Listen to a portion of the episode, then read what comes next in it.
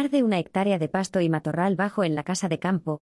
Un pequeño incendio registrado este viernes en la Casa de Campo de Madrid ha calcinado alrededor de una hectárea de pasto y matorral bajo, según ha informado Emergencias Madrid. En concreto, el incendio ha afectado a una zona situada junto al arroyo Meaques y la tapia perimetral próxima a la carretera de Boadilla. Los servicios de emergencia han sido alertados por los vecinos de la zona y los retenes de la propia Casa de Campo, que han actuado desde el primer momento. Al lugar han acudido efectivos de siete dotaciones de los bomberos del Ayuntamiento de Madrid, que rápidamente han perimetrado la zona y controlado el fuego. La superficie afectada está compuesta por pasto y matorral bajo, aunque el incendio estaba empezando a afectar a pies arbóreos e incluso alguna copa de árbol.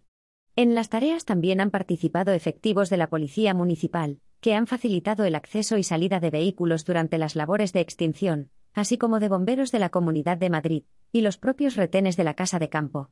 Chema Nadal, jefe de Guardia de Bomberos de Madrid, ha recordado la importancia la necesidad de extremar las medidas de prevención contra incendios en días como hoy con altas temperaturas y una humedad ambiental muy bajas, en pulmones verdes de la ciudad como la Casa de Campo.